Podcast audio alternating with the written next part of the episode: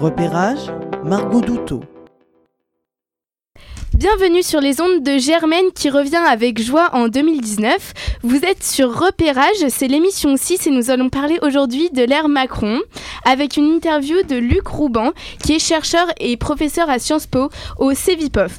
Nous l'avons rencontré avec Mathilde Piquet mais la première partie de cette émission est comme d'habitude dédiée aux multiples chroniques des euh, chroniqueurs de Radio Germaine qui sont tous en première année. Nous retrouverons donc Germaine Desbranches avec Elliot Cosma, Germaine sur les trottoirs de Raphaël Lemarchand et Marie Dill, Germaine sur les réseaux avec encore une fois Mathilde Piquet. Et nous commençons avec le grand débat traditionnel. J'ai autour de la table Benjamin Olivier, Kenza Mehdi, Raphaël Lemarchand une nouvelle fois.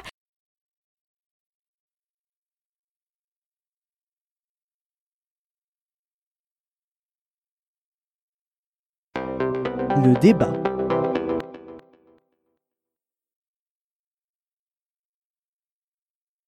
De l'exercice du pouvoir par Emmanuel Macron depuis son élection jusqu'à aujourd'hui. Nous sommes en pleine crise. Non, alors c'est vrai que depuis le début de son mandat, hein, c'est-à-dire maintenant depuis euh, plus d'un an et demi, bientôt, bientôt deux ans, euh, il est assez décrié, on va dire, par euh, certains intellectuels ou prétendus intellectuels qui lui reprochent son style. Hein, c'est un adjectif qu'on a souvent entendu, jupitérien ou autre. Bon, alors c'est vrai qu'il est revenu à une certaine forme d'exercice du pouvoir. J'imagine, enfin, on peut dire, on va dire, dans une, dans une autre approche que celle notamment de ses deux prédécesseurs, c'est-à-dire effectivement, euh, pas dans une approche euh, de compromis euh, qu'on pourrait reprocher à François Hollande, ni dans une approche, on va dire, d'agitation extrême qu'on aurait pu reprocher à Nicolas Sarkozy. Cependant, est-ce que c'est vraiment quelque chose de, de répréhensible d'avoir, comment dire, une direction claire à la politique qu'on mène Là, c'est juste pour son style. pour moi, je ne crois pas. Pourtant, en soi, vraiment, je te reprends Benjamin, mais je trouve que dans la pratique du pouvoir, Macron se rapproche beaucoup de Nicolas Sarkozy avec sa volonté de présidentialiser le régime et d'être euh, le monarque à la tête des institutions. Et les deux ne sont pas vraiment différents, à part sur les convictions, mais autrement, dans la pratique du pouvoir, ils sont quasiment similaires. Ils sont extrêmement divergents sur la communication. Macron s'est fait plus discret que jamais, alors que Sarkozy euh, monopolisait les médias. Qu'est-ce que vous en pensez? Est-ce qu'il n'est pas trop discret, surtout lorsqu'on attend une réponse de lui en ce moment? Non, je pense pas. Je pense qu'il attend à chaque fois, on va dire, ce qu'il estime être le bon moment pour intervenir. Je pense pas que parler à tort et à travers, comme avait tendance à le faire un petit peu Sarkozy, à chaque fois qu'il y avait une crise, à mmh. intervenir sur le moment à chaud, c'est-à-dire sans prendre de recul sur la situation. Je sais pas si on peut juger qu'une des politiques est meilleure. Attendre trop longtemps, ça peut être tout aussi risqué que réagir à chaud. Euh, mais je pense que pour Macron, c'est pas forcément de la discrétion, c'est plus du calcul politique, de réfléchir à quel moment il est le plus intelligent de réagir. Est-ce qu'on peut vraiment parler de calcul politique? Les cahiers doléances sont arrivés seulement pour euh, à peu près à l'acte 8, je crois, si je ne me trompe pas, ou un truc du genre, ou peut-être même plus tard. je crois que c'est à peu près à ce niveau-là. Euh, dès l'acte 3, ça prenait des euh, proportions qui étaient déjà inimaginables et il n'y a eu aucune réaction du président pour l'acte 3 et l'acte 4 qui étaient quasiment des guerrières euh, urbaines dans Paris. Et c'est vraiment bizarre de voir que l'exécutif ne parle pas, ne réagit pas alors qu'on est vraiment habitué depuis maintenant 30 ans à ce que l'exécutif ce soit aussi le cœur de la nation qui réagit à, à chaque moment de la vie politique. Effectivement, on a l'habitude, je pense, depuis une trentaine d'années, de considérer l'exécutif, enfin quand tu dis l'exécutif, tu parles de, je pense, de l'Élysée parce que le gouvernement, le ministre de l'Intérieur, etc., les, puis la police, hein, c'est aussi de l'exécutif. Euh, avait réagi. Mais par rapport à l'Elysée, effectivement, on a l'habitude depuis 30 ans que l'Elysée se comporte un peu comme euh, une organe de presse euh, qui réagit au, lendemain des événements, etc. Je pense qu'effectivement, c'est pas dans les habitudes du président qui préfère d'abord consulter son cercle très proche, c'est vrai, ses conseillers, etc. Et comment dire prendre de temps en temps le temps de la réflexion pour savoir comment répondre à une crise qui est euh, beaucoup plus complexe, euh, c'est le moins qu'on puisse dire, que, que tout ce qu'on a pu euh, voir auparavant. C'est vrai que cette crise a surpris tout le monde.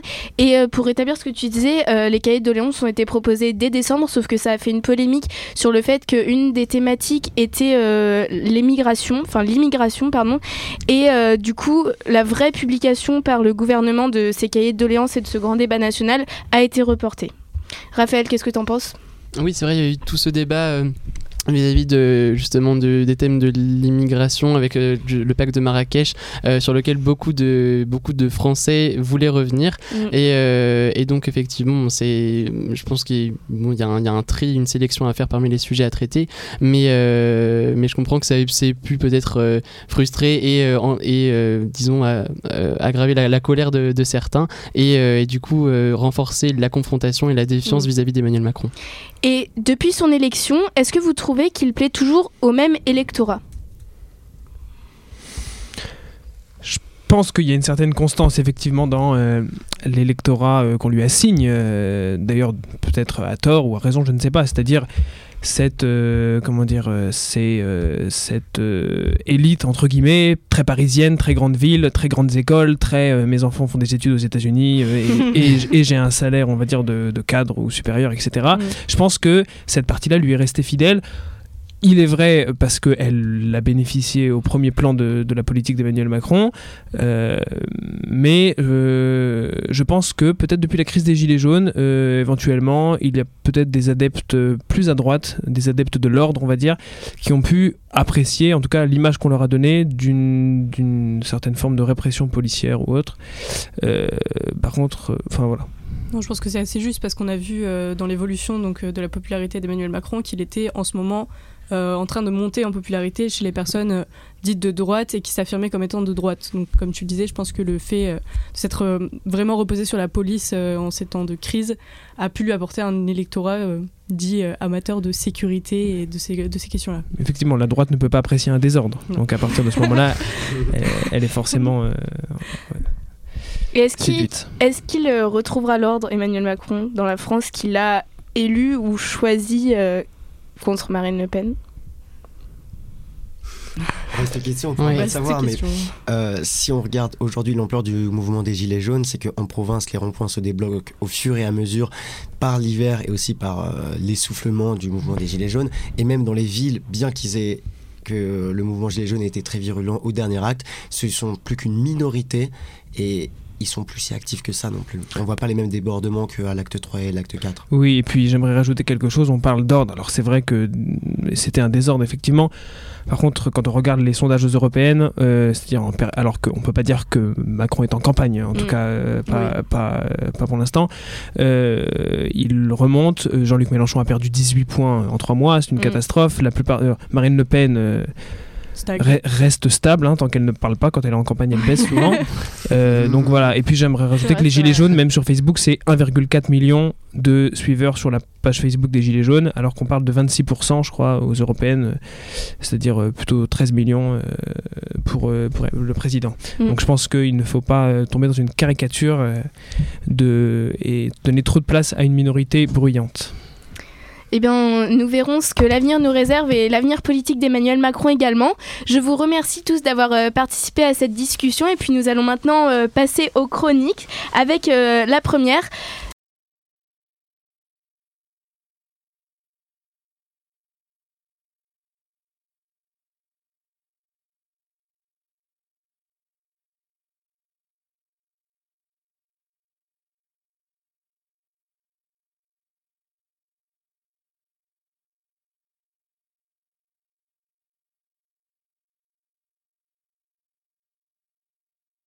Le micro-trottoir.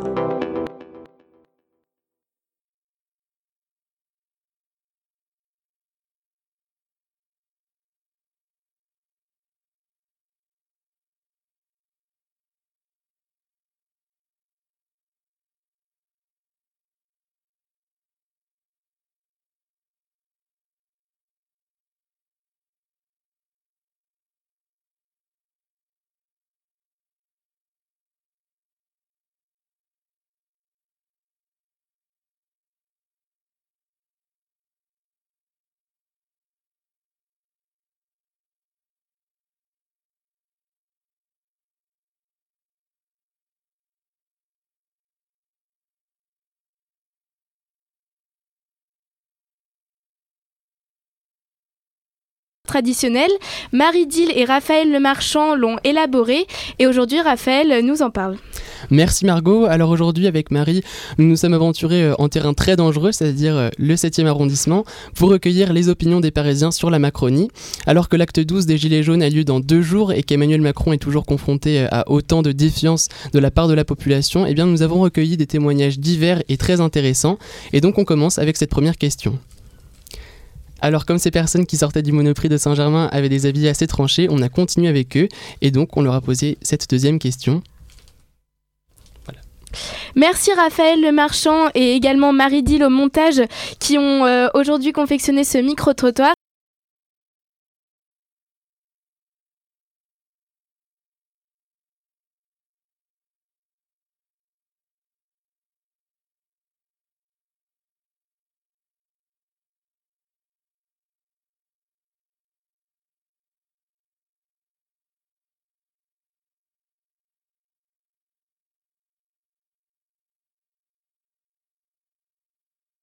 Repérage décalé.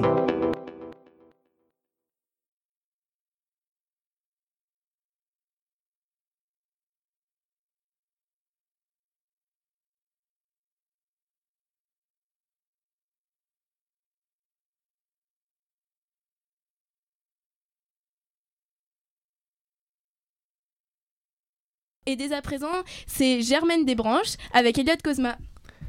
On voit avec Macron le retour d'un monarque absolu, donc je veux plaider logiquement pour le retour de Voltaire. À l'heure où le gangsta rap français se déchire, à l'heure où les flacons de parfum répètent au vol et noient les rimes et le flot, où le concert devient ring, où la prose devient frime, à l'heure, mes amis mélomanes mélancoliques du dernier millénaire, où hip-hop poète et franc est devenu bouillasse, mélancolique et flanc, il nous faut revenir aux racines du peurat. Voltaire sera toujours le premier rappeur. Merci monsieur Harouet. Premier tug, tu gardes ton grade dans le game face aux gamins qui ne sauront travir le trône de plume. Caris, Booba, nul n'a le clash habile, élégant et ce n'est aujourd'hui que crachat, tandis que jamais ta plume ne bava de glaire. Oui mes amis, Sir Harouet clash à le régent, clash à Rohan, clash à même quand la rage des chacots l'enfermait. Il clash à les lâches cachés derrière leur titre, même si la Bastille fut dure à avaler. Cependant, il est fou de croire qu'on peut éteindre une lumière en la mettant à l'ombre. Oui, il fut lumière. C'était Voltaire, astre d'un intellectuel éclat sans égal acide dans notre univers. Écrivain brillant, orateur céleste, c'était l'écrit piquant et la voix lactée. Grimé en noble pour voir et compter les fantaisies des cours d'Europe, il était Haroué pointu, le bel au bois mordant, qui reçut de ses bonnes fées insolence, finesse, humour, en un mot, France. Bien sûr, un maléfice fut inclus, Voltaire devrait défendre ses idées toujours, sans jamais pouvoir les taire, mais dans la paix cependant. Preuve, il rossa Rousseau la fleur au fusil à coups de point virgule, ne faisant saigner que la plume. Ainsi, il eut l'âme sans trêve et la main verte, lumière et quand Kant ne fut qu'abstrait. De plus, philosophe jardinier et rappelons le premier MC, il fit pousser bien avant que Snoop naisse, éclipsant les penseurs en herbe de la West Coast. Pourtant, ses décisions tracées à l'encre, point au râteau, d'où germèrent les brins de génie qu'il planta, car il sema ses idées dans nombre d'esprits fertiles. Éthique et tact, fraîcheur du XVIIIe siècle, Voltaire est le premier influenceur, au poste toujours sans filtre. Oui, les contes philosophiques qui plaisent et instruisent, solfège de nos valeurs contemporaines, sont l'œuvre d'un écrivain fleuve, El Dorami Fasolacido de Candide, torrent d'idées où l'on nage nu, qui impétueux submerge sa digue. En Père Castor, il compta parfois, mais fit aussi directement barrage à l'injustice. L'affaire Calas, par exemple, où le penseur osa s'interposer publiquement, jouant parfaitement la partition de l'intellectuel. François-Marie, le porte-parole, délégué, attentif aux cris qu'aujourd'hui encore beaucoup Voltaire, le premier gilet jaune avec une perruque. Et ce, un siècle avant Dreyfus, pour ceux qui sont là des mille. Voltaire fut finalement celui qui tourna la page de l'Ancien Régime en en rire de ses travers. Il a percé la coque d'un Titanic de luxe et d'abus. Voltaire, vraie face cachée d'un glaçon pointu, iceberg cynique, a fait s'infiltrer sa prose glacée et grinçante dans les cales d'une croisière qui n'avait que trop duré. Et c'est quand tous les nobles perruqués, pataugeant les pieds trempés, comprirent qu'il n'était plus roi d'un monde pas si rose que la croisière cessa de s'amuser. Alors oui, Voltaire était complexe, paradoxal, profitant vite des phases qu'il dénonçait, un astre à la face cachée, quoi de plus naturel? C'était en fait le premier harmoniste du XVIe, peu religieux mais il est en somme saint patron des sciences pistes.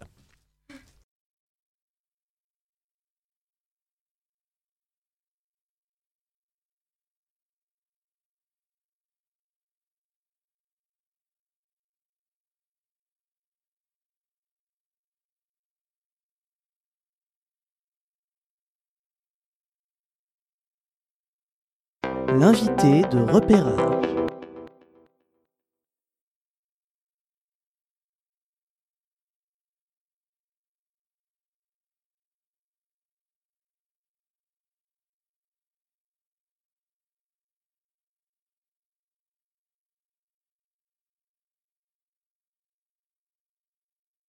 Euh, du pouvoir présidentiel euh, et aussi la mise en pratique par Emmanuel Macron, nous accueillons maintenant un sociologue, directeur de chercheurs au CNRS et chercheur également au CEVIPOF, le Centre de recherche politique de Sciences Po. Il est auteur du paradoxe du macronisme qui sort en septembre 2018 aux éditions euh, Les Presses de Sciences Po. Bienvenue Luc Rouban. Bonsoir. Comment allez-vous? Eh ben, très bien, très bien. Et comment va le nouveau monde? Très mal, très mal. Pourquoi donc? Eh bien, quand même, on a le sentiment, surtout en ce moment, à la veille de la grande manifestation des Gilets jaunes de samedi prochain, qu'une certaine forme de décomposition est en train de toucher l'ensemble de la vie politique française. Et c'est vrai qu'on est dans une situation un petit peu critique tout de même. Euh, avec euh, des, des, surgissements sporadiques de, de contestations multiformes, avec des tentatives malheureuses de récupération euh, des mouvements populistes de droite comme de gauche, mais qui apparemment sont en train de courir derrière.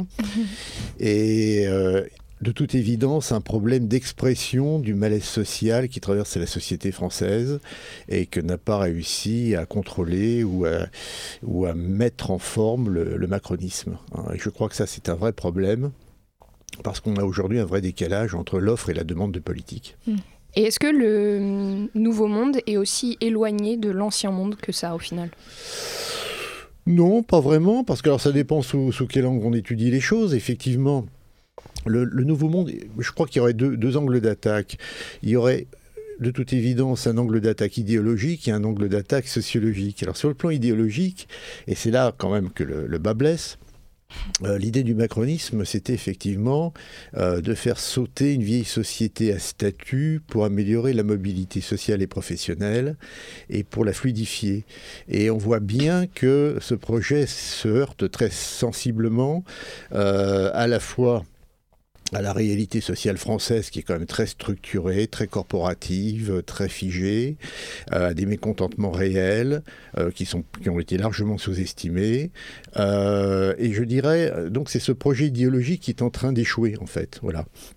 Et le deuxième, le deuxième aspect sur la sociologie du, du, monde nouveau, du nouveau monde, il faut bien reconnaître que quand on a fait, euh, quand j'ai fait la sociologie notamment des, euh, des élites euh, qui sont arrivées au pouvoir en 2017, aussi bien les nouveaux députés euh, que euh, les entourages euh, de l'Élysée, on voit bien que dans le fond, alors surtout du côté du pouvoir législatif, on voit bien qu'on a renforcé, je dirais, le, le côté très sélectif sur le plan social du recrutement politique. Donc on a, pour le dire simplement, on a des députés qui n'ont jamais été euh, d'une extraction sociale aussi étroite et aussi élevée. Donc on est loin d'un monde nouveau, d'un renouvellement vers les classes moyennes, on est beaucoup plus vers les classes supérieures. Et justement, quelle est la sociologie des électeurs d'Emmanuel Macron? Ah, c'est une sociologie qu'il faut effectivement euh, bien étudier parce qu'elle est complexe, parce que si vous voulez, il s'agit essentiellement de personnes plutôt diplômées, plutôt âgées, des seniors qui ont un certain patrimoine. Ce ne sont pas forcément des jeunes high-tech branchés comme on a voulu le faire croire. Ça, c'est très important de le souligner parce qu'effectivement, on a, si vous voulez, un noyau dur, euh, je dirais, euh, social-libéral, euh, qui est relativement étroit et qui correspond plutôt à des personnes, je dirais, au-delà de 50 ans. Hein. Donc voilà, on a plutôt ce noyau dur étant entendu que c'est un électorat très largement de circonstances. Hein. C'est pas un électorat qui est structuré par un parti politique, qui a été, euh, comment dirais-je, euh, mobilisé pour l'élection. C'est un, un, un, électorat qui s'est euh, découvert au moment de l'élection. Et ces jeunes-là, justement, orientés high-tech, ils votent où sur l'échiquier politique? Bah, Ça dépend, ça dépend de leur niveau de patrimoine. C'est un problème, si vous voulez, d'une manière générale. Bon, il faut bien comprendre euh, qu'on a assisté, c'est ce que je montre dans le livre, on a assisté à la fin euh, du vote de classe. C'est-à-dire qu'en fait, on n'a plus de correspondance entre le vote et la catégorie socio-professionnelle. Le vote est devenu quelque chose de beaucoup plus complexe, de beaucoup plus individualiste, où privatif plus exactement, parce que ça peut renvoyer aussi à l'appartenance communautaire ou collective, et il va dépendre à la fois de l'âge, de la génération, du patrimoine, des diplômes. de la religion. La religion joue toujours un rôle très important dans le vote. Et c'est un mélange complexe, si vous voulez, qui change d'un électorat à l'autre. Ce qui fait que très, très sensiblement en 2017, on voit bien à l'œuvre ce phénomène de, euh, de brouillage des, des, des, des, cartes en quelque sorte. Et c'est une lecture très complexe et très difficile maintenant euh, que celle de, euh, de la vie politique française. Mais justement, en 2017, les partisans d'En Marche et un certain nombre de personnes qui ont voté pour Emmanuel Macron ont cru en ce dégagisme politique qu'Emmanuel Macron a prôné. Est-ce que, dans cette mesure, on peut quand même considérer que Emmanuel Macron n'a été qu'élu par défaut? Et que ça n'a pas du tout été un choix alors, il y a deux choses dans votre question. Euh, il y a du populisme dans le macronisme, c'est évident. Hein. Il est en train d'ailleurs ce populisme qui consiste à dire il faut faire sauter le système. Vous avez des déclarations lors des euh, meetings d'Emmanuel Macron qui sont très, euh, très claires, hein, que je reprends dans le livre, où il s'agit de dire bon voilà, on va contourner le système, les anciens partis, les archaïsmes. Il y a du dégagisme dans le macronisme. L'ennui, c'est qu'évidemment, il a créé des, horizons de promesses qui, qui ne sont pas atteints aujourd'hui. Bon. Euh, on a retrouvé un petit peu donc des, euh, je dirais, des, formes de pouvoir très traditionnelles. Et d'ailleurs, En Marche est en train de, re, de redevenir, enfin, de devenir un, parti un peu, traditionnel, en tous les cas très hiérarchique et très organisé, très vertical et pas du tout horizontal, comme euh, normalement il aurait dû être selon son projet fondateur. Donc là aussi, il y a une évolution. Mais si vous voulez, euh, oui, non, c'est vrai que c'est un électorat largement, euh, largement par défaut, si vous voulez. C'est un électorat qui vient essentiellement de la gauche. Hein. Euh, beaucoup de socialistes qui vont se rabattre sur Emmanuel Macron, euh, non pas par attirance idéologique, ce sont des socialistes qui restent socialistes, qui restent de gauche, qui ne se sont pas transformés en centristes, mais qui vont, si vous voulez, dans une vision un peu stratégique, chercher surtout à éviter un duel entre François Fillon et Marine Le Pen au second tour. Donc c'est à partir de là que les choix vont se faire, avec euh, un ralliement aussi d'un certain nombre d'électeurs centristes, notamment de l'électorat Bayrou du Modem, mais relativement, euh, je dirais, modéré. Hein. Il n'y a que la moitié des électeurs euh, constants du Modem qui vont se rabattre sur Emmanuel Macron. Donc si vous voulez, le, le flux électoral en faveur du macronisme vient de la gauche. Mmh. Hein. La droite va s'investir beaucoup sur Fillon. Mais par exemple, euh, aux prochaines élections, euh, étant donné toutes les mesures euh, très libérales qu'a mené Emmanuel Macron, est-ce qu'on ne peut pas s'attendre à un report euh, de son électorat plus vers la droite que vers la gauche? On doit surtout s'attendre à la décomposition de son électorat, parce que la gauche, les électeurs de gauche sont déçus, évidemment, ils sont très critiques vis-à-vis d'un certain nombre de mesures qu'ils considèrent comme étant trop à droite, comme notamment la suppression de l'impôt sur la fortune, notamment, euh, entre autres, plus toutes les, euh, les mesures en matière de droit du travail, entre autres.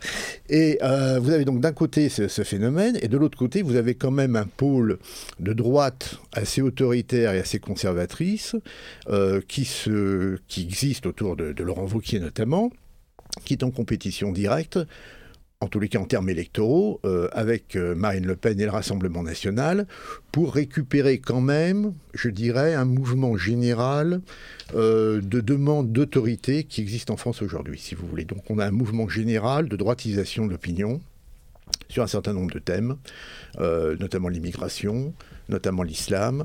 Mmh pas sur d'autres thèmes, hein, les thèmes comme la GPA, ou tout ce qui concerne la sexualité, là on a beaucoup plus de tolérance culturelle si vous voulez, mais en termes, je dirais, d'autorité de, de, euh, de l'État, vous avez une très grosse demande, et euh, c'est là que va se jouer sans doute euh, le centre de gravité de la droite pour demain. Hein. Mmh. Donc là, à mon avis, c'est un petit peu cette dynamique qui va être celle des prochaines élections, notamment européennes. Moi, je voudrais juste revenir sur euh, quelque chose que vous avez dit tout à l'heure. En effet, euh, Emmanuel Macron entendait euh, exercer un pouvoir horizontal, mais ma enfin, manifestement, c'est un échec. Mais est-ce que c'est possible pour un parti du gouvernement, un parti de la majorité, vraiment d'être euh, horizontal, de rester euh, totalement démocratique, très ouvert euh, aux idées populaires? Est-ce que c'est possible? Alors il y a deux choses. On peut être horizontal et pas être du tout ouvert aux idées populaires. oui. Parce qu'on peut être dans l'horizontalité à égalité supérieure. Si tout vous à voulez. fait, ouais. Parce que l'idée, c'était quand même plutôt, effectivement, des personnes qui étaient plutôt diplômées, de classe moyenne supérieure, euh, plutôt du secteur privé et on allait jouer, euh, euh, je dirais, sur Internet, les réseaux sociaux, etc. D'ailleurs, l'ironie de l'affaire, c'est qu'aujourd'hui, les réseaux sociaux servent à mobiliser les gilets jaunes, si mm -hmm. vous voulez. Bon, une forme d'horizontalité qui se retourne un petit peu contre le macronisme. La question est assez complexe parce qu'effectivement, à partir du moment où vous avez euh, gagné les élections, l'élection présidentielle en France, vous êtes obligé de vous intégrer dans les institutions de la Ve République qui sont faites pour l'exercice d'un pouvoir vertical et qui ont été conçues comme ça, justement, contre les partis politiques. Et donc, effectivement, on se retrouve avec maintenant une un mouvement, donc un parti politique, La République en marche, qui est un parti très, aujourd'hui, dirigé de manière très verticale, assez autoritaire, avec certainement des, contestations en interne d'ailleurs. Euh, et donc, si vous voulez, euh, vous avez effectivement une verticalité qui s'est imposée, une verticalité qui d'ailleurs, alors là, il faut être... C'est là où ça devient très intéressant, c'est que cette verticalité est très demandée par les classes supérieures, mmh. et notamment les personnes les plus libérales sur le plan économique en termes d'organisation. Donc c'est un peu le culte du patron. Mais c'est vrai qu'en plus, ça vient rencontrer une demande d'autorité générale, comme je disais tout à l'heure. Hein. Euh, cela étant, euh, ça c'est un premier point. Ça ne veut pas dire que ça intègre les classes populaires. Et le, vrai problème aujourd'hui, c'est la fracture justement sociale entre les catégories sociales supérieures et les catégories sociales populaires, modestes, et notamment, et là on peut y revenir, euh, je dirais, la petite bourgeoisie, disons la petite classe moyenne ou la classe moyenne inférieure, c'est très difficile à déterminer, qui euh, craint beaucoup euh, son déclassement social. Et ce gouvernement, enfin cette majorité qui a fédéré à l'époque de l'élection une, une majorité assez technocrate, pourquoi est-ce qu'il aime maintenant la hiérarchie? Pourquoi est-ce qu'il est partisan comme ça? C'est logique ça? C'est cohérent? Bah, c'est assez logique. Vous savez, il faut, il faut comprendre que Emmanuel Macron, il vient de l'inspection générale des finances. L'inspection générale des finances est un haut lieu historique euh, de pouvoir, hein, aussi bien dans le secteur public que dans le secteur privé, mais aussi de réflexion sur la société. Vous avez eu énormément de, de réflexions, de travaux, de pensées euh, sur la, réforme de l'État, la réforme de la société, qui viennent de membres de l'inspection générale des finances, et, ce, et cela depuis très longtemps, même bien avant-guerre. Hein, mmh. ça peut remonter à la Troisième République. Donc, si vous voulez, vous avez une forme de pensée qui est très inspirée d'ailleurs de Michel Crozier, qui est une pensée un petit peu managériale, où ce qui compte dans le fond, c'est l'organisation et euh, c'est le, résultat, hein, le résultat de l'action. Et on évacue un petit peu toute la dimension idéologique. Hein. Donc là, effectivement, il n'y a plus de droite, il n'y a plus de gauche, il n'y a mm. plus que de l'organisation. On est un peu dans le management, et ça, c'est le défaut du management, parce qu'effectivement, le management n'est pas neutre, si vous voulez. Donc, euh, il implique un certain nombre de considérations vis-à-vis des syndicats, qu'on a plus ou moins exclus euh, des négociations depuis un certain temps. Mm. D'ailleurs, on en voit, peut-être que le gouvernement paye le prix maintenant. Il n'y a plus beaucoup d'interlocuteurs et de corps intermédiaires euh, qui, permettent euh, justement de, contrôler la, contestation sociale. Et puis en même temps, si vous voulez, vous avez donc cette, euh, cette vision un petit peu hiérarchique, verticale. Donc c'est consubstantiel, si vous voulez, un petit peu à la culture politique du macronisme dès l'origine. On peut diriger un pays comme une entreprise?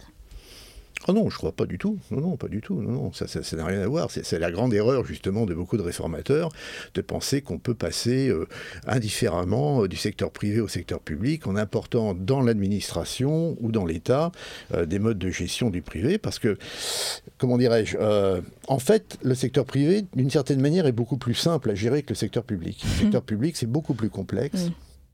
Les objectifs sont beaucoup plus ambigus, euh, les stratégies sont beaucoup plus difficiles à définir, les acteurs sont beaucoup plus nombreux.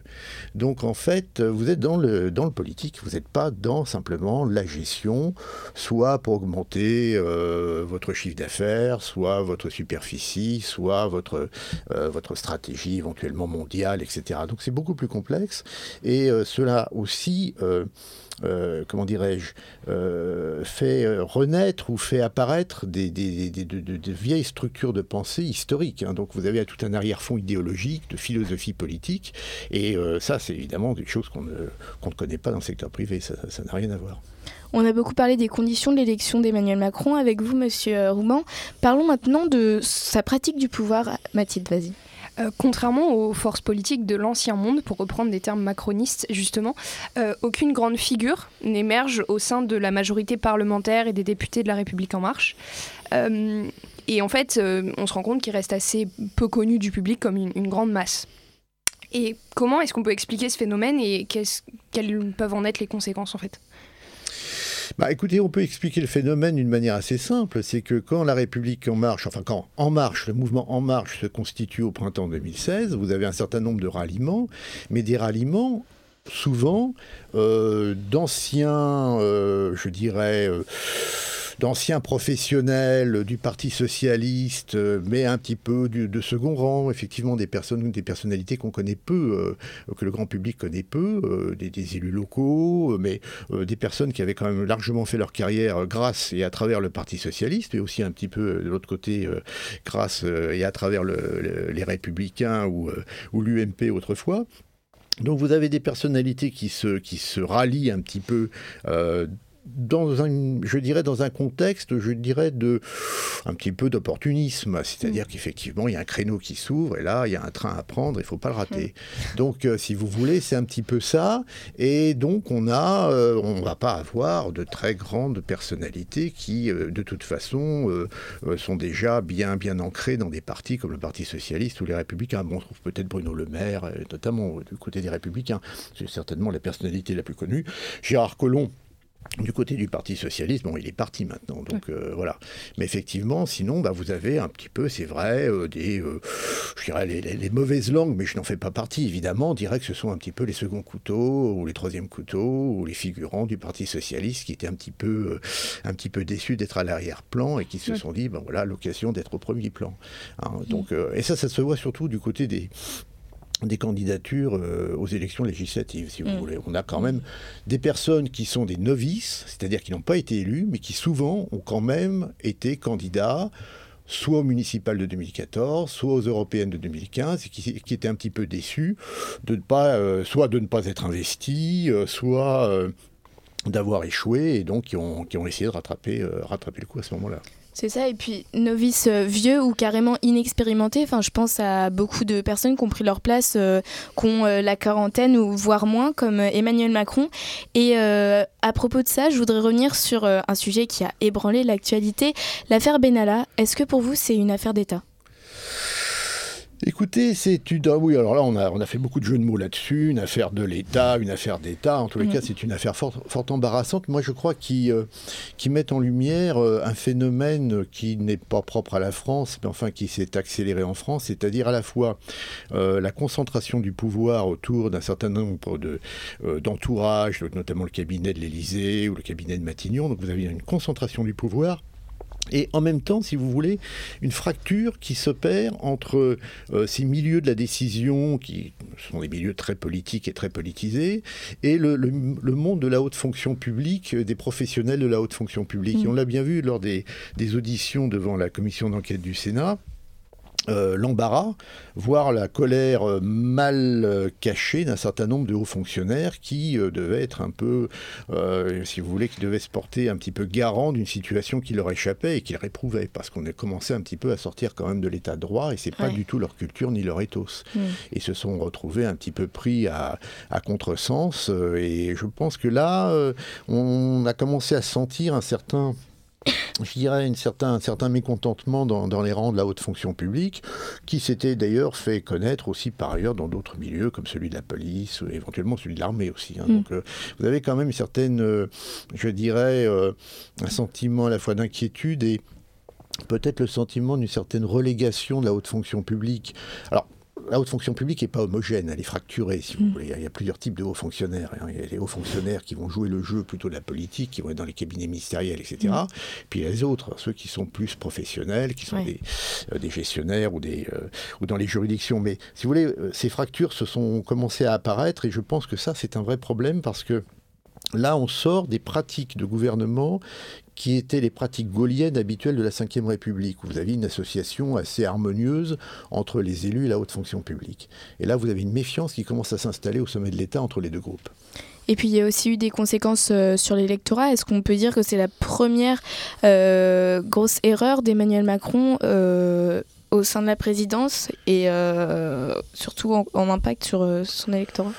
Bah, c'est-à-dire le problème, c'est que oui, c'est un, c'est un élément qui, qui, est assez déstabilisant. Alors à cela, se sont ajoutées des, euh, des, interventions parfois un petit peu, euh, je dirais, un peu incontrôlées ou un peu euh, des, des, des, remarques un peu déplacées. Et l'ensemble fait que, on, si vous voulez, il a, il a nourri le sentiment, à tort ou à raison, que dans le fond, vous aviez une espèce de bulle de pouvoir qui s'était constituée, qui était loin du terrain, qui était loin de la réalité, ce qui n'est pas totalement faux non plus, parce qu'il faut quand même rappeler euh, bon, qu'Emmanuel Macron n'a jamais été un élu local, hein, mm. euh, que la République en marche n'a pas de racines locales, et on voit bien tout le problème actuellement avec les élus. Là, c'est en ce moment le congrès euh, des maires, hein, l'association des maires de France fait son congrès annuel. On voit bien qu'il y a un véritable hiatus entre l'État, enfin disons le, gouvernement plutôt, et, et les élus locaux et le Sénat notamment. Donc là, c'est important parce que si vous voulez, vous avez cette dimension territoriale, cette compréhension des problèmes de terrain euh, qui euh, peut-être échappe en partie euh, je dirais, au, sommet de l'État. Donc, alors, à tort ou à raison, après, on peut, on peut rentrer dans des polémiques, mais si vous voulez, de facto, on peut remarquer que quand même, c'est vrai, il y a très peu de racines locales au, macronisme. Donc, c'est un petit peu ce que j'appellerais un peu de la politique hydroponique, si vous voulez. C'est comme les cultures hydroponiques, c'est-à-dire qu'il n'y a pas de terre, mais il y a simplement des des aliments et de l'eau, et on, peut faire comme ça pousser les plantes dans, des serres, euh, à condition que les conditions soient réunies. Quelle définition euh, J'aimerais faire un, bond en arrière euh, sur la pratique du pouvoir d'Emmanuel Macron. je me souviens notamment de cette image très forte au moment de l'investiture, où Emmanuel Macron croise Gérard Collomb et lui serre la main, et Gérard Collomb a les larmes aux yeux. et au, début de, son quinquennat, Emmanuel Macron a placé euh, les membres de ses gardes rapprochés qui l'ont aidé à, construire son mouvement. À des, postes très importants. Qu'est-ce que euh, cela nous dit sur les, relations qu'entretiennent euh, les piliers du macronisme actuellement au pouvoir entre eux? Bah, écoutez, ça c'est un point très intéressant parce que c'est effectivement ce qu'on a pu observer, c'est ce sont aussi les conditions de départ de, Gérard Collomb, si vous voulez, un petit peu brutales, tout à fait surprenantes parce que d'habitude quand un ministre, surtout un ministre de l'Intérieur, quitte le gouvernement, bien entendu tout est préparé à l'avance et le président est, évidemment informé en premier. Et là, euh, on avait un peu l'impression, c'est aussi le cas de Nicolas Hulot qui, euh, déclare son, départ, qui, annonce son, départ euh, lors d'une émission de France Inter en direct, si vous voulez. C'est quand même surprenant. C'est la première fois que ça arrive sous la Ve République, même avant d'ailleurs. Bientôt, ce sera sur repérage. Hein. Voilà, tout à fait. Euh, j'espère bien. Euh, donc, si vous voulez, le, problème, c'est que je pense que là, il faut y voir quand même l'indication de quelque chose de très intéressant, c'est que vous avez effectivement, je pense que ça n'a échappé à personne, mais vous avez, euh, dans la plupart des démocraties occidentales, et maintenant en France aussi, mais comme aux États-Unis ou dans d'autres pays, vous avez euh, l'émergence donc de leaders charismatiques, hein, pour reprendre les, catégories weberiennes, mmh. avec quand même une dimension très personnelle du pouvoir, mmh. très affective, et on est dans l'entre-soi, on est dans l'interpersonnel. On n'est plus dans la logique de parti traditionnel avec une répartition du pouvoir qui est finalement très raisonnée, très tactique, très stratégique, en disant bon bah tiens, un tel on va le mettre là, machin non lui il a déjà une présidence de région, ça suffit. Euh, l'autre ah bah non lui il m'a tiré dans les pattes l'autre jour, ça, ça, hein, on va pas on va pas le nommer ministre. Bon, Là, c'est pas du tout ça. C'est pas, je dirais, c'est plus. On, sort de cette logique euh, stratégique d'occupation de terrain ou de ou d'équilibre interne entre courants, ce qui était notamment le cas du Parti socialiste, et on est beaucoup plus dans l'affect, dans l'interpersonnel, dans l'immédiat. Et donc on voit Gérard Collomb les larmes aux yeux lorsque euh, Emmanuel Macron euh, remporte euh, l'élection présidentielle. Et on peut sentir aussi cette rupture affective lorsqu'il part, c'est-à-dire de manière assez brutale, avec, si vous voulez, un petit peu une volonté de, de, de, de je dirais, de séparation, de, de, un petit peu de, un peu brutale quand même. Hein. Et donc on est, on est dans une autre forme de politique. On est une, une forme de politique donc de interpersonnelle. Et je dois dire que c'est quand même ça aussi un petit peu inquiétant parce que alors les, anciens partis politiques, ils avaient beaucoup de défauts, euh, euh, mais, il faut quand même rappeler deux, grandes qualités de ces partis politiques, c'est qu'ils avaient la possibilité de faire venir des personnes d'origine modeste à des niveaux relativement supérieurs. Hein, donc il y avait tout un cheminement, un cursus honorum, si vous voulez, à travers les partis politiques. On pouvait venir de très bas et puis monter très haut. Donc il y avait tout un cursus qui commençait en général par être conseiller municipal, maire, etc. Euh, donc là, tout ça, ça s'est arrêté. Et puis maintenant, vous aviez aussi une deuxième, euh, une deuxième qualité, c'est effectivement introduire du raisonnement et je dis une certaine distance un peu machiavélienne euh, dans, dans l'organisation du pouvoir. Là, vous êtes vraiment dans l'affectif. Mais alors l'affectif, c'est le coup de cœur. Mais ça peut aller dans un sens, ça peut aller dans l'autre. C'est un petit peu comme, je dirais, comme des familles qui, se, qui se disputent ou, ou apparaissent des conflits, ça peut être brutal et ça peut être assez violent. Et est-ce que justement Emmanuel Macron, qui a euh, donc euh, tenté d'incarner euh, le précurseur en inventant un mouvement sur des, années, des décennies d'histoire politique, n'a-t-il pas pâti du manque de loyauté qui, qui, découlait du manque de parti. Et ainsi, n'est-ce pas sa faille? Parce que finalement, Gérard Collomb l'a trahi, Nicolas Hulot l'a trahi. Est-ce que finalement, c'est pas euh, aussi le principal défaut d'Emmanuel Macron d'aimer les relations d'affection au pouvoir? Bah, C'est-à-dire que oui, le problème, c'est que euh, là encore, les mauvaises langues diraient bah oui, mais Emmanuel Macron lui-même a trahi François Hollande, et puis que dans le fond, bah, les, euh, les ministres qui viennent des Républicains, ils ont trahi les Républicains, les ministres qui viennent du Parti Socialiste, hmm. ils ont trahi le Parti Socialiste. Donc, dans le fond, effectivement, vous êtes dans une situation où, ou alors, si vous voulez, la, difficulté première, c'est qu'ils n'ont pas le droit à l'échec, parce que là, il n'y aura mm. pas de retour, si vous voulez. Mm. On voit difficilement Bruno Le Maire revenir chez les Républicains en disant, bah voilà, euh, hein, vous allez me donner maintenant une investiture, etc. Question vous allez, hein, voilà, et, bon, c'est la même chose du côté du Parti Socialiste ou, d'autres partis. Donc, si vous voulez, euh, là, ils n'ont plus le droit à l'échec, donc ils sont le, dos au mur. Donc, d'une certaine manière, ça assure, bien entendu, euh, à Emmanuel Macron un contrôle très fort sur son entourage. Mmh. Mais au-delà de tout ça, effectivement, il y a cette, cette relation, je pense, chaleureuse qui s'est créée, une espèce de l'idée d'une aventure un peu bonapartiste, si vous mmh. voulez. Hein. C'était un mmh. petit peu. Alors, on n'est pas, on n'est pas, bien sûr, il faut faire attention aux, aux, euh, analogies euh, historiques parce qu'on vit, on, dit euh, vite des bêtises et on, est dans l'anachronisme. Mais si vous voulez, on est un petit peu dans cette idée d'une aventure qui était inattendue, liée à des circonstances absolument inouïes, euh, notamment euh, les conséquences de, la primaire de la gauche et de la primaire de la droite qui vont provoquer... parce que c'est là, le séisme, il vient de ces deux primaires, si vous voulez, parce que vous allez avoir à gauche comme à droite des candidats qui sont très caricaturaux par rapport au centre de gravité de l'électorat euh, de gauche ou de l'électorat de droite. Et là, Emmanuel Macron va en profiter. Donc vous avez ce, côté un petit peu aventurier, si vous voulez, et ce côté d'aventure et d'équipe, de, de, folle équipée un petit mm. peu. mais alors le problème, c'est que ça relève un petit peu aussi de l'utopie. Vous savez, ça, relève un petit peu de ce projet utopique euh, de, de communautés nouvelles, comme on en voit apparaître par exemple au XVIIIe siècle.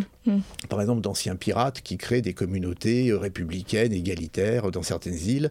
Et puis, bien sûr, à beau jour, bah, ils, se font, euh, ils se font nettoyer par les, troupes françaises ou les troupes britanniques, si vous voulez. Mais vous avez un peu ce côté-là. On retrouve un peu cette idée de l'aventure. De...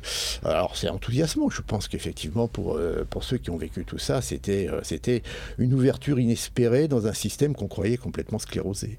Mais est-ce que la France, politique, économique, sociale, culturelle, est-ce qu'elle avait besoin de cette épopée politique? Alors écoutez, là, euh, c'est une très bonne question. Euh, est-ce qu'elle en avait besoin? Je ne sais pas, mais en tous les cas, elle l'a vécu. Je pense que non, le problème de fond, si vous voulez, c'est que cette aventure n'a rien réglé sur le fond. Mm. L'élection présidentielle de 2017, contrairement à ce qu'on en a dit souvent, n'a rien réglé. Notamment, je rappelle quand même euh, que si on fait le bilan purement statistique de ce qui se passe euh, au lendemain du premier tour de l'élection présidentielle, vous avez 46%, c'est-à-dire pratiquement la moitié de l'électorat, qui a voté d'une manière ou d'une autre pour un candidat populiste. Mm. Donc le problème, il est là. Content Emmanuel Macron dedans, du ah, coup. Ah non, non, non, non, non. Ah. en dehors d'Emmanuel Macron. Non, non, non. en dehors d'Emmanuel Macron. Non, non, mais qu'on mette Marine Le Pen, ou Jean-Luc Mélenchon, ou les petits candidats comme mm. Asselineau, Cheminade, etc. Bon, euh, donc euh, vous avez euh, du, Dupont-Aignan. Donc vous avez des populismes au pluriel, hein, bien sûr, ils sont pluriels, ils ne sont pas univoques, de droite et de gauche. Mais vous avez pratiquement la moitié de l'électorat qui est sur une position populiste, anti-européenne, souverainiste, et euh, donc la question reste posée. Hein. Et elle est posée aujourd'hui, elle va être posée très clairement aux prochaines élections européennes. Hmm. Euh, Mathis, ah, pardon. Euh, Mathilde, vas-y. Euh, comment justement on peut euh, appréhender les élections européennes qui arrivent euh, en 2019 pour Emmanuel Macron après ces deux ans au pouvoir qui ont quand même été très compliqués Écoutez, le problème des élections européennes, c'est qu'elles risquent à la fois d'être cruciales et en même temps euh, très euh, difficiles à interpréter. Pourquoi? Parce que cruciales évidemment, parce qu'à la suite de toutes ces, euh, je dirais, de toutes ces contestations et de ces revendications, de ce malaise social, il est évident qu'on va certainement observer une montée en force d'un vote contestataire, une fois de plus, mais en même temps, je pense qu'on va avoir beaucoup d'abstention. Et notamment, si on regarde, si on écoute, bon, pour autant qu'on puisse s'y fier, C'est Mais- aussi des élections européennes, il n'y a pas en général beaucoup de. Et voilà, mais, voilà. Et alors c'est ça le problème, c'est qu'il est très difficile après d'en tirer des leçons pour les prochaines élections qui sont les élections municipales et qui elles vont se dérouler dans un contexte là aussi de crise avec les élus locaux, puisque je rappelle, la dernière enquête du CEVIPOF montre que la moitié des maires, et même plus que ça, euh, n'ont pas l'intention de se représenter euh, et vont démissionner euh, pour, euh, pour leur- enfin, ne, ne feront pas de nouveau mandat à partir de 2020. On reviendra ouais, sur euh, cette enquête dans quelques minutes, Mathilde. Euh, Est-ce que. Est-ce que vous êtes euh, en accord avec euh, l'opposition qu'a installée Emmanuel Macron entre euh, son parti mondialiste, libéral et ouvert sur, sur le monde et les populistes, les extrêmes, qui selon lui sont très refermés et nationalistes? Est-ce que vous pensez que c'est pas fracturer un peu la, la population en deux Bah, Je pense que c'est très dangereux. C'est très dangereux parce que si vous voulez, d'une part, c'est reléguer tous ceux qui critiquent l'Europe dans un camp populiste. Or, on peut imaginer toutes sortes de formulations de l'Europe. Pour l'instant, on a une Europe qui est quand même extrêmement euh, critiquable parce qu'elle a été incapable de faire face à la crise des migrants, parce qu'elle est quand même une Europe euh, très orientée pour, euh, je dirais, tout ce qui concerne les affaires, le commerce, le business international. On n'a toujours pas d'Europe fiscale, on n'a toujours pas d'Europe sociale, euh, et il nous manque une Europe, euh, je dirais, un petit peu régalienne. hein. Alors euh, Emmanuel Macron essaie de monter une, armée européenne, bon, mais on voit bien que c'est très difficile. Donc, si vous voulez, on peut avoir différents projets critiques vis-à-vis de l'Europe, on peut faire évoluer l'Europe. C'est pas parce qu'on est critique vis-à-vis de l'actuelle Union européenne qu'on est forcément populiste hein, et ou souverainiste.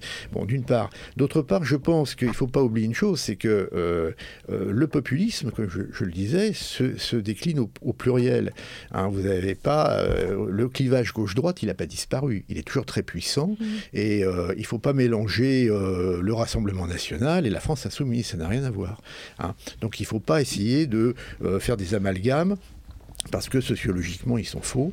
Et euh, c'est un jeu très dangereux parce que à ce moment-là vous euh, effectivement vous augmentez les risques de fracture et d'amplification du phénomène avec effectivement des phénomènes alors là incontrôlables. Du coup euh, c'est-à-dire on rejette tout en bloc. C'est-à-dire on n'écoute plus personne on n'écoute plus les partis politiques on n'écoute plus les syndicats on ne croit plus à la parole de l'État on ne croit plus à la parole de qui que ce soit. Et on tombe dans une espèce d'anomie au sens sociologique du terme c'est-à-dire l'absence de normes Sur France Inter, mercredi euh, dernier, mercredi euh, 14 novembre, euh, Marine Le Pen était invitée et elle a été interpellée par un auditeur à propos d'une internationale nationaliste. Qu'est-ce que vous en pensez de ce terme? Est-ce qu'une internationale nationaliste pourrait au moins se développer en Europe? Euh, C'est un risque? Bah, c'est un un électorat? Bah, c'est surtout un oxymore, parce qu'une internationale nationaliste, euh, c'est vrai que euh, quand même, euh, c'est à partir du moment où vous êtes nationaliste, euh, ça devient difficile de Mhm. s'entendre sur une base internationale. Mais c'est vrai qu'en fait, bon, elle l'a dit dans ses propres termes, mais c'est évident qu'on voit apparaître dans un certain nombre de pays l'Italie, la Hongrie, euh, bon, euh, notamment en Europe, euh, des, des, gouvernements qui sont des gouvernements assez autoritaires, assez populi- populistes dans le sens où ils s'opposent à l'idée d'une démocratie libérale dans la mesure où, si vous voulez, pour le dire simplement, dans, le cas d'une démocratie illibérale, vous donnez les pleins pouvoirs à la majorité sur les minorités en quelque sorte. hein. Ça, c'est le contraire de la, donc, la démocratie libérale.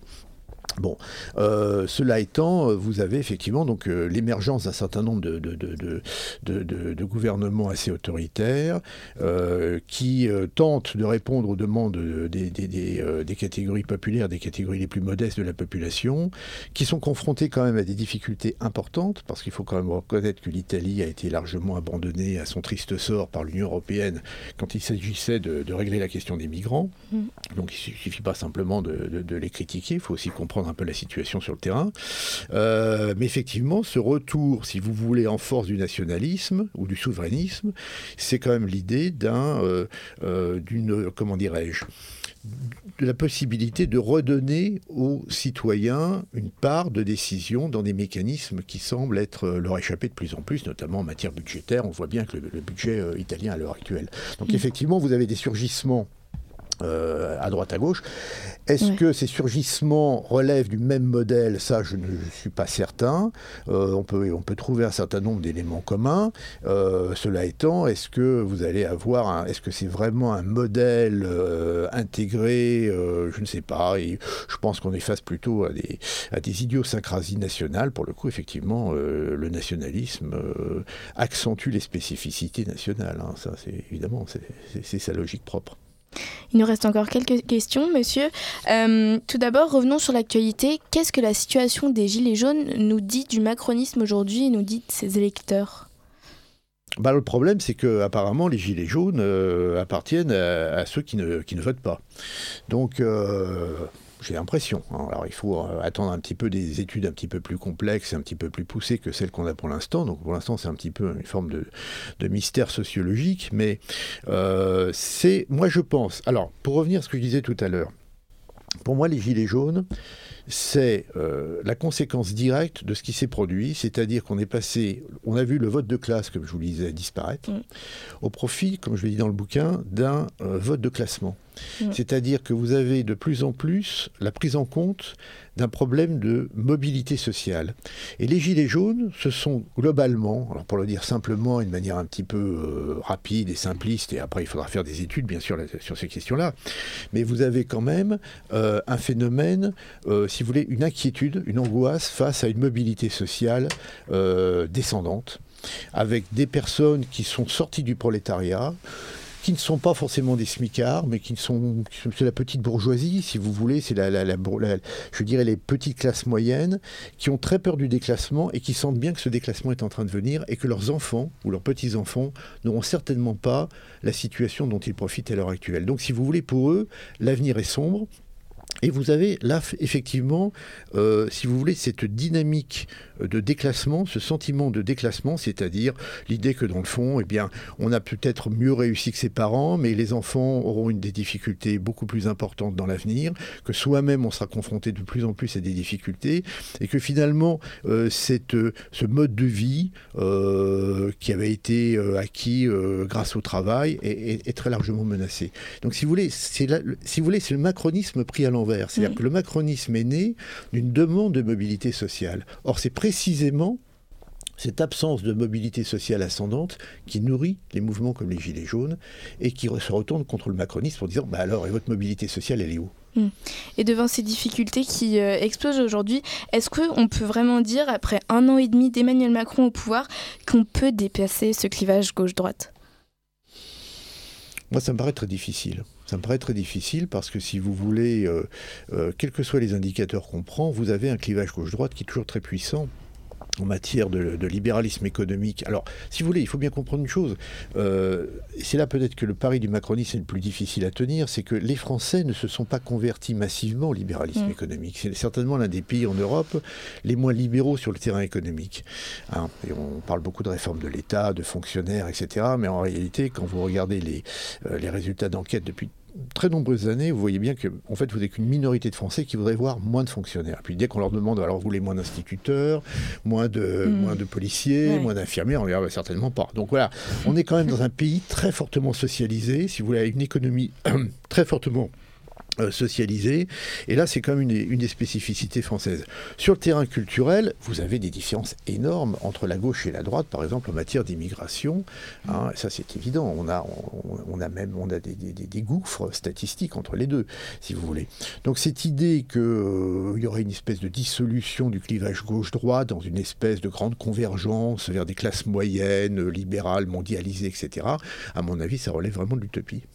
Et justement, vous critiquiez euh, ce paradoxe du macronisme. Est-ce que pour vous, tout est à jeter dans le macronisme ou est-ce que vous y voyez quand même une innovation intéressante euh, ou quelque aspect euh, positif? C'est un épisode historique qui va certainement rester dans les annales.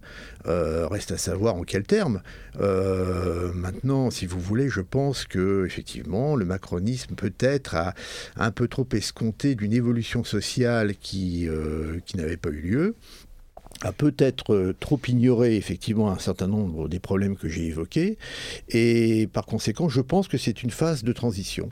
C'est une phase de transition. Euh, ce qu'on peut craindre effectivement c'est que ça soit une phase de transition avant peut-être l'alignement de la France sur le modèle italien ou sur d'autres modèles plus, plus souverainistes ou plus autoritaires. Ça, c'est un peu ce qu'on peut craindre. Mmh. Euh, donc, ce qu'on peut espérer, c'est euh, le retour en force euh, d'un parti social-démocrate assez puissant et euh, d'un parti de droite, euh, je dirais modéré, euh, qui puisse aussi traduire un certain nombre d'aspirations, je dirais, conservatrices, assez, assez classiques.